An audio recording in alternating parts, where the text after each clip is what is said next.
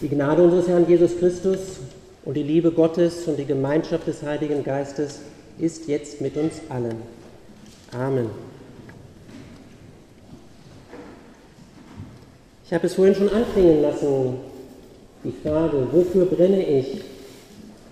Wofür setze ich mich mit Engagement ein? Wofür gebe ich mein Herzblut? Wofür gibst du dich hin? Deine Leidenschaft, wo sitzt sie?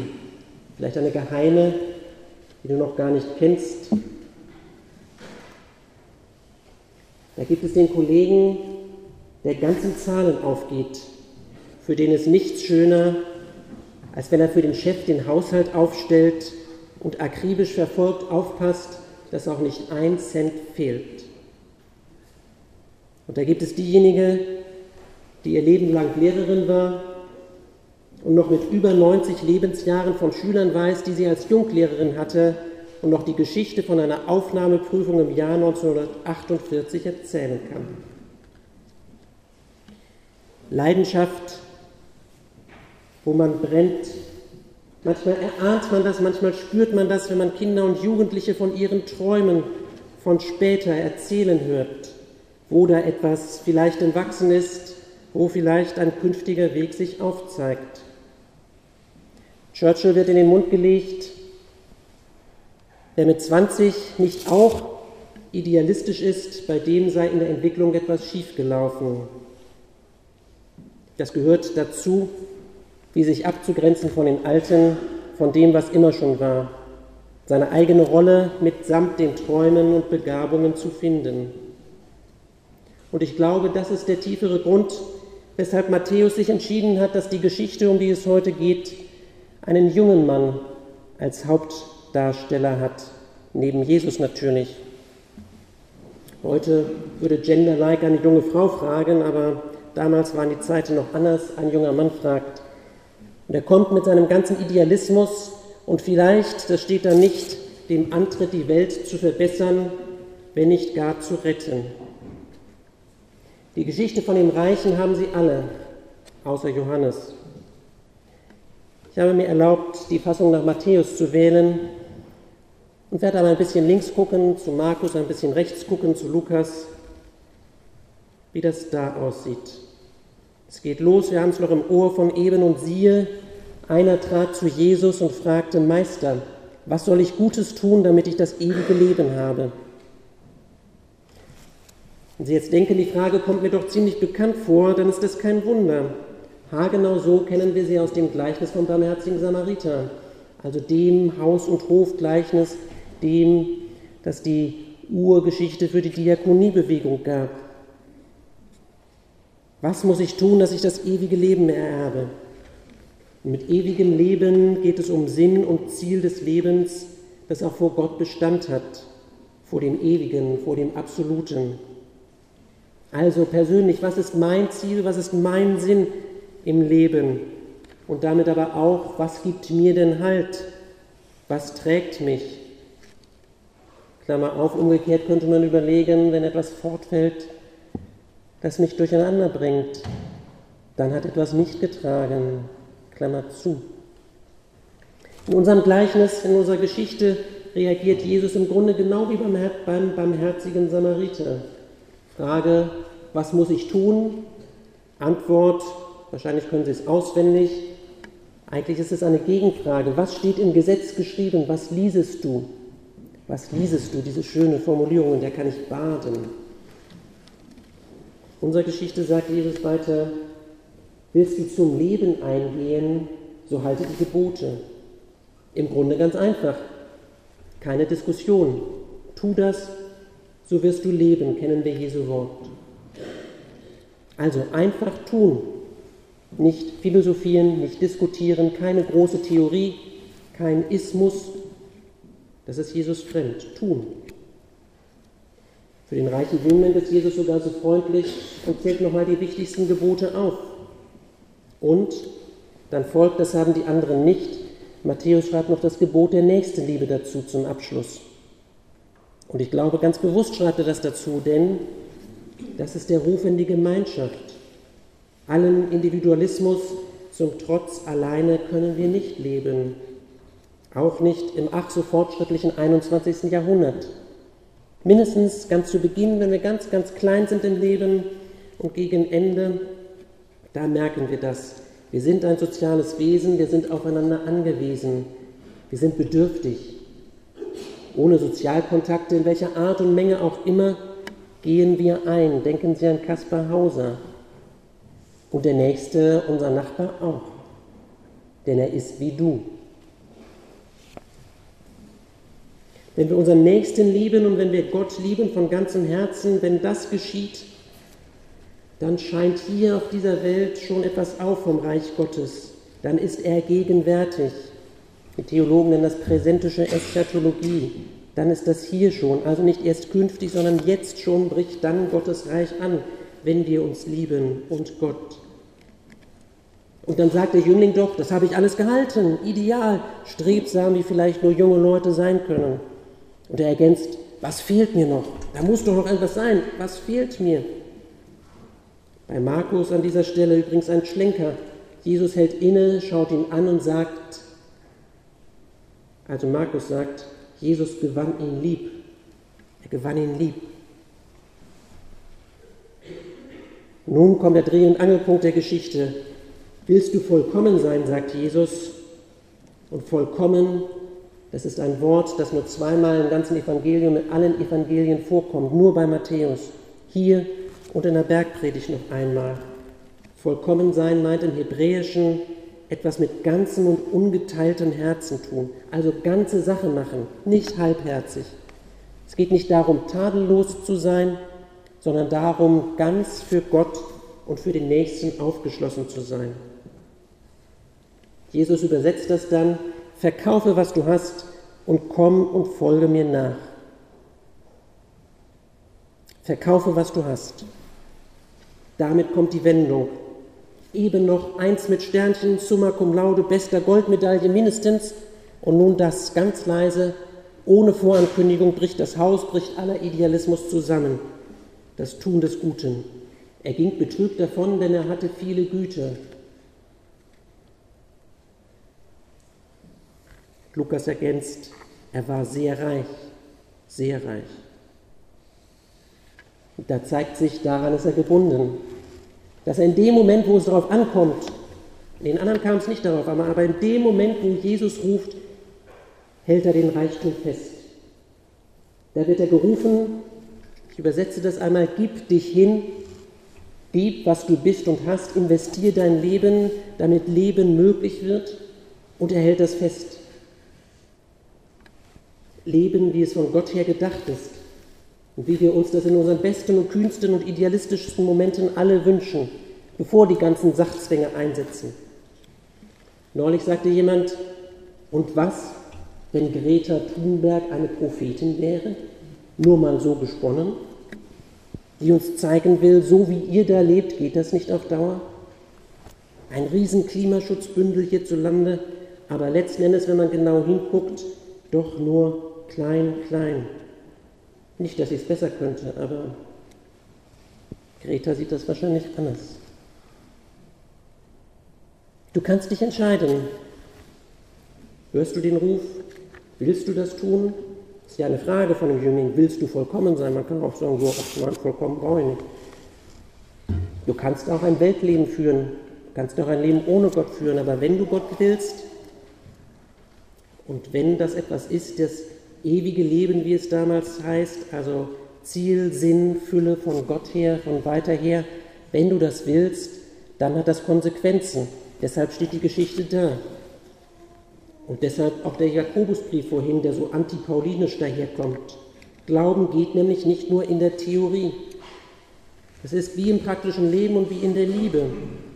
Du kannst theoretisch erörtern, ob du mit dem Partner oder mit der Partnerin zusammenpasst und dich hundertmal treffen kannst auch irgendwelche Analysebögen machen oder wenn man neu wen kennenlernen will, macht man das ja heute elektronisch, man geht nicht mehr aus, man trifft sich im Netz, kann man sich Fragebögen angucken, habe ich mir sagen lassen. Aber die wirkliche Liebe kannst du nur erfahren, wenn du dich einlässt, wenn du dich ganz gibst und wenn du den anderen da reinlässt, in dein Herz. Und das macht Bindungen so schwer. Manche gehen deshalb vorsorglich gar keine ein. weil man da nämlich nicht mehr einfach herauskommt.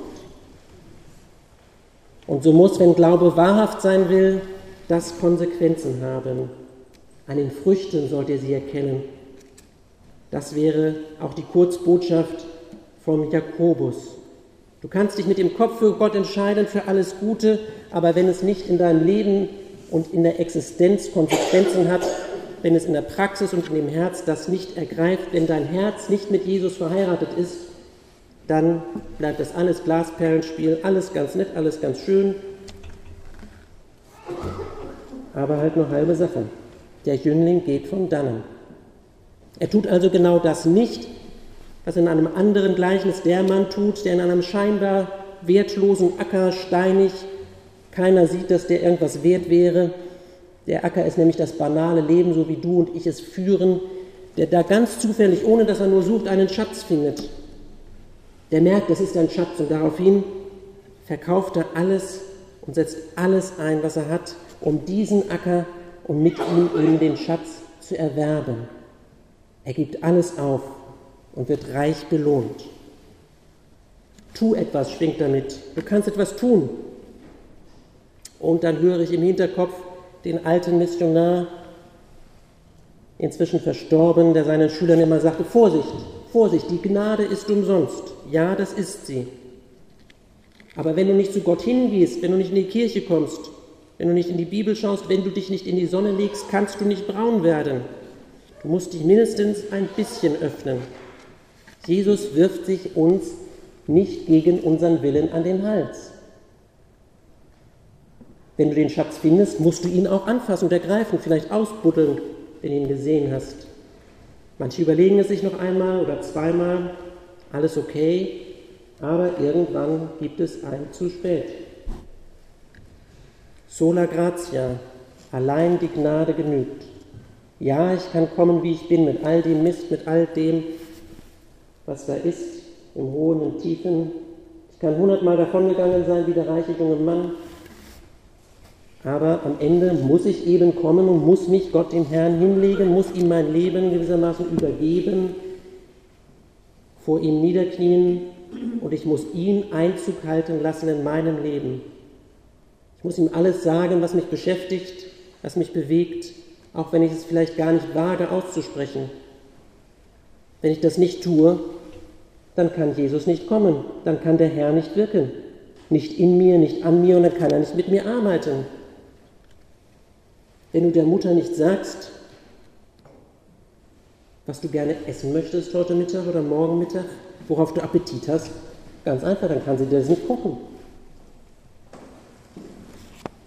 Also die Geschichte will uns sagen, an der Stelle prüfe deine Bindungen, prüfe und schaue, welche Hypotheken es in deinem Leben und vielleicht ganz im Verborgenen gibt, woran du noch abbezahlst. Vielleicht ist es eine längst verflossene Liebe, die dich nicht loslässt, die du nicht loslässt.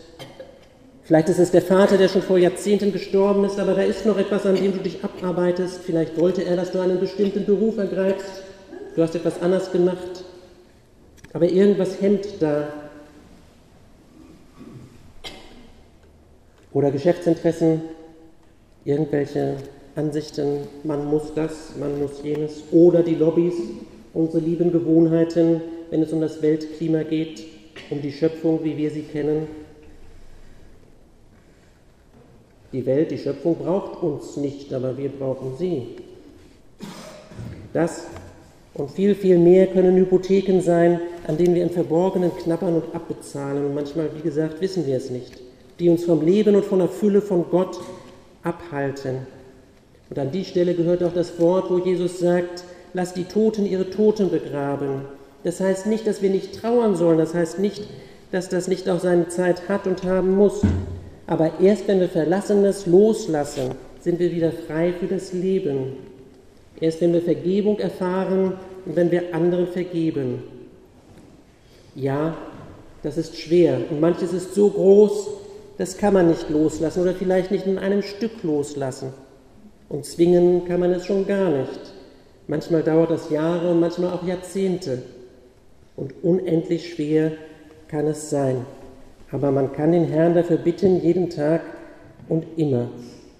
Und für unseren kranken Nachbarn können wir ihn auch bitten, wie Matthias Claudius das so schön in seinem Abendlied getextet hat. All das, was ich gesagt habe und das, was Sie jetzt vielleicht vor Ihrem eigenen Auge haben, das sind Beispiele und Möglichkeiten, wo vielleicht wir hinter dem Leben zurückbleiben, wo wir uns im Herzen mehr wünschen, wie sich auch der junge Mann in unserer Geschichte mehr gewünscht hat. Man braucht das überhaupt nicht schlecht zu reden, was er will, seinen Reichtum schlecht zu reden. Der Reichtum ist erst einmal neutral. Die Frage ist nur, wie geht man damit um?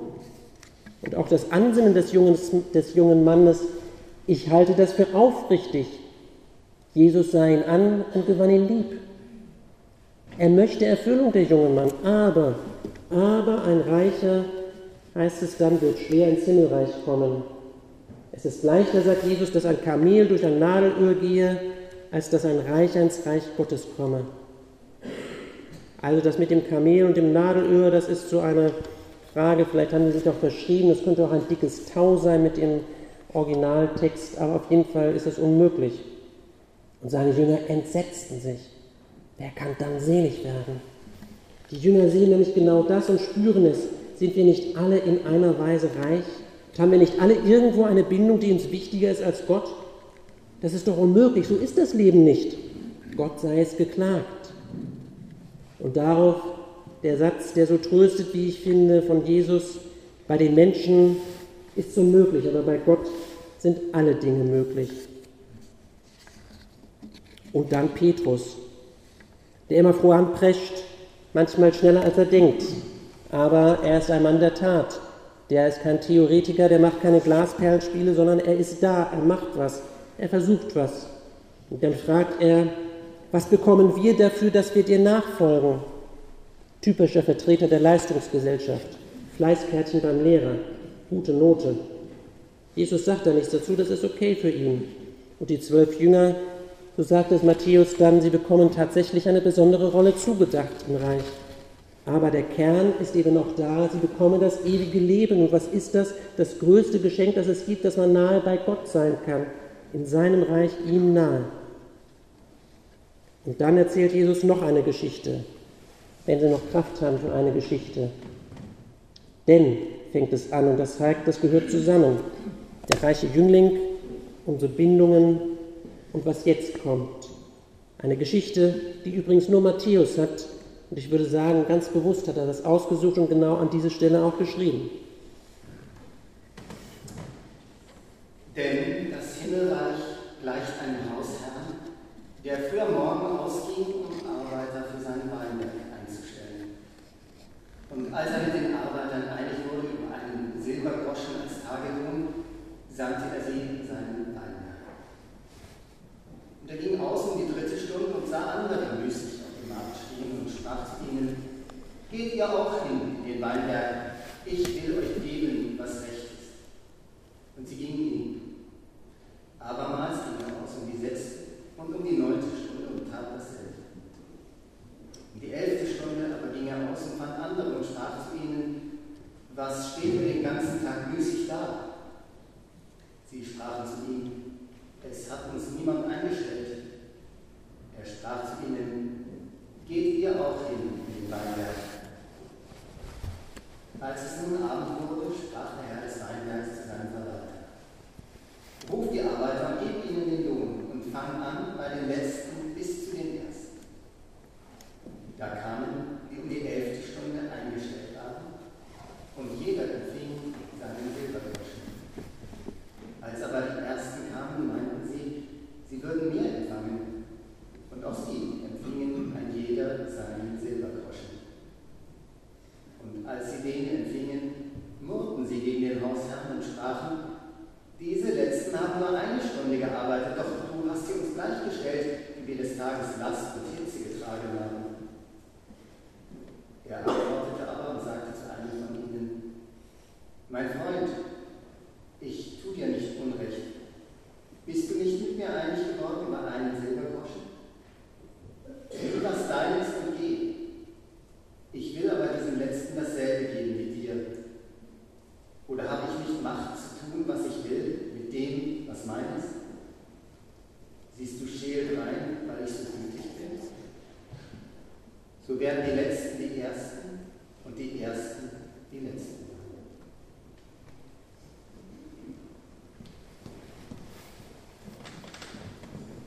Ja, vielleicht hat der andere mehr. Das ist eine menschliche und völlig normale Reaktion. Neulich sagte jemand, ein Unternehmer zu mir, das ist doch für ihn überhaupt kein Problem. Jeder kriegt das, wie er eben vertraglich gebunden ist. Naja, so weit, so gut. Lohnspreizung heute, vielleicht ein bisschen viel. Eine Stunde arbeiten, zehn Stunden arbeiten. Ich würde sagen, nach reiflicher Überlegung als Unternehmer kann man das so nicht machen wie der Hausherr, wie der Weinbergbesitzer, also Gott es tut. Wenn man für dieselbe Art von Arbeit genauso viel erhält, wenn man nur eine Stunde geschuftet hat, das verdirbt die Preise. Da würde als erstes die Gewerkschaft Sturm laufen und als zweites, beziehungsweise das kommt sogar noch schneller, am nächsten Tag oder nächsten Woche würden alle erst nachmittags um fünf kommen und für eine Stunde den ganzen Lohn haben wollen. Das kann er sich überhaupt nicht leisten, der Unternehmer. Das ist bekloppt. Ich habe aber zum Glück bei meinem gern gelesenen Theologen Helmut Thielicke nachgeblättert und gefunden, dass es einen Blickwinkel gibt, aus dem das Gleichnis Sinn bekommt, dass nämlich die Arbeit im Weinberg stattfindet. Also die Arbeit ist bei Gott und für Gott. Eine größere Belohnung und eine größere Ehre kann es gar nicht geben. Das heißt praktisch, guck auf deins, auf dein Verhältnis zu Gott und hör mit den Vergleichen auf. Ich weiß, das ist schwer. Schon die, Nachbar die Kirchen im Nachbarsgarten sind so verlockend. Aber wir kommen ja hierher und wir treffen uns, um uns darin einzuüben und um das zusammen zu leben. Und dann bedenke, du weißt nicht alles vom anderen, auch wenn er in deiner Familie ist und wenn du ihn noch so gut kennst, in sein Herz kannst du nicht schauen. Und willst du wirklich tauschen? Mit allem dann aber? Also nicht deine Vorteile plus seinen Lohn? Und das andere ist, die, die da so müßig rumstehen, von morgens, vom Sonnenaufgang bis nachmittags um fünf. Ist das toll, da rumzustehen, nichts zu tun zu haben? Klar, chillen, so mal eine Stunde oder drei. Aber den ganzen Tag ist es toll, von Jesus nichts zu wissen?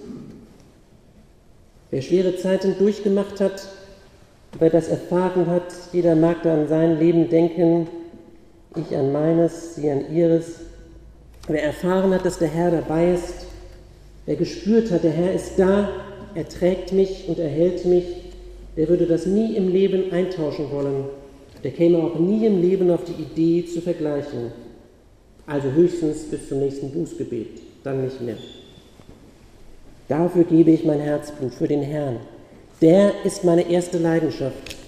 Und dazu möchte uns unser Herr und Heiland ermutigen und einladen, mein Leben und alles, was ich tue, aus diesem Blickwinkel zu sehen, im Weinberg tätig zu sein. Dann kann man nur beten und bitten, zeig mir, wo meine Reben stehen, wo der Gang ist, wo ich das machen kann.